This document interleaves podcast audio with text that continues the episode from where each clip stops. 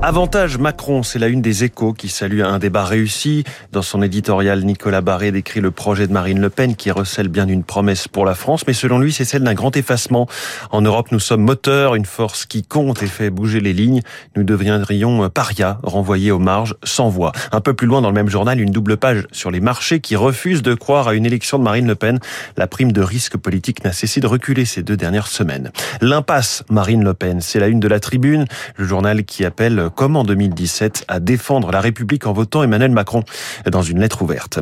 Le réquisitoire de deux prix Nobel d'économie, ils sont mis à la une de Libération. Jean Tirole évoque un possible effondrement du système social avec Marine Le Pen à l'Élysée. Esther Duflo abonde, son programme n'aiderait pas les plus pauvres.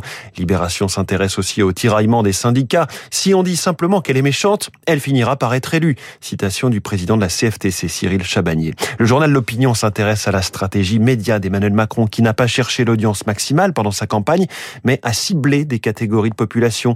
Lui qui est conseillé par Clément Léonard Duzy, ancien de Publicis, a obéi aux règles de la communication d'entreprise en appliquant la théorie de la segmentation.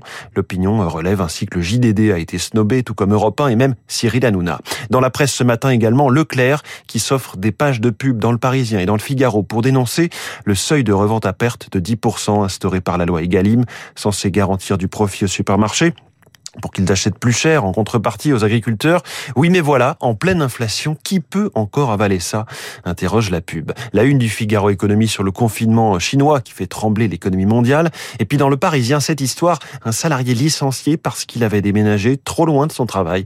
Je vous en reparlerai dans les spécialistes à 7h40. On referme ce...